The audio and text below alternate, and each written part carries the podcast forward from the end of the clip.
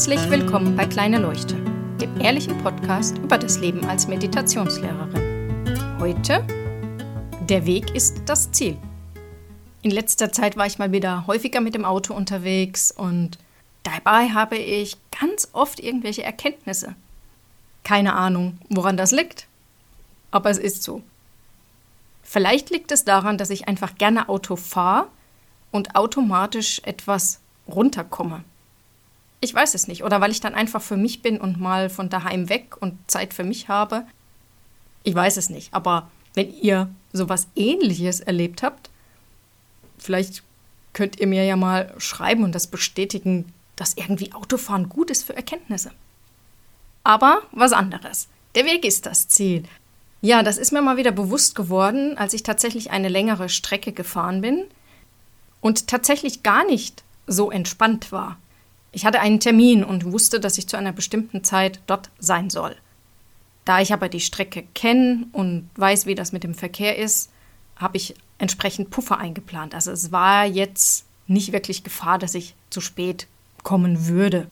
Und trotzdem war da so eine gewisse Anspannung. Ich glaube, es war, als ich an der Ampel gestanden bin, bevor ich auf die Autobahn gefahren bin, als ich das gemerkt habe. Als ich einfach gemerkt habe, hey, ich bin überhaupt nicht wirklich hier, jetzt in dem Moment, sondern ich bin schon wieder sozusagen die 30 Kilometer weiter, wo ich hin muss und denke drüber nach, ob ich auch wirklich rechtzeitig ankomme und so. Und dachte auf einmal, wie blödsinnig das ist. Denn ich stehe jetzt hier an der Ampel und mache mich total verrückt über etwas, was noch weit, weit in der Ferne ist und was ich eh nicht wirklich beeinflussen kann. Also ich meine, ich habe das Navi benutzt, nicht weil ich den Weg nicht kenne, sondern eben wegen Staus. Und wenn da was gewesen wäre, dann hätte ich es entweder schon gesehen und wenn dann ein Unfall passiert auf der Autobahn, ne, kann ich eh nichts machen. Dann kann ich nur noch anrufen und sagen, hey, sorry, tut mir leid, war ein Unfall. Hm, kommt zu spät.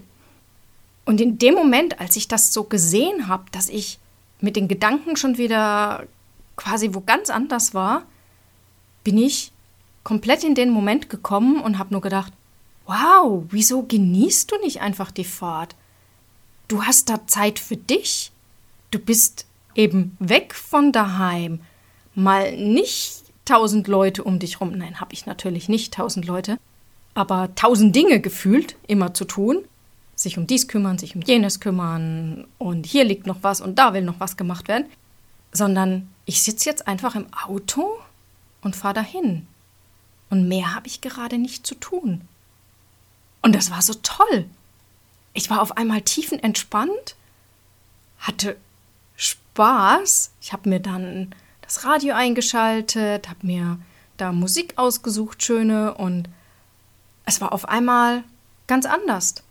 Und einfach nur, weil ich aus der Zukunft raus und in den Moment gekommen bin.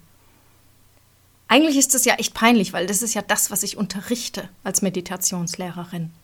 Und trotzdem passiert mir das auch immer wieder.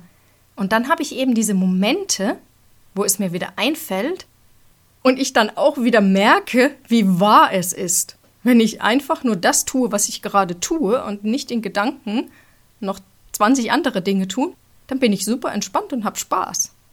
Was kann mir besseres passieren?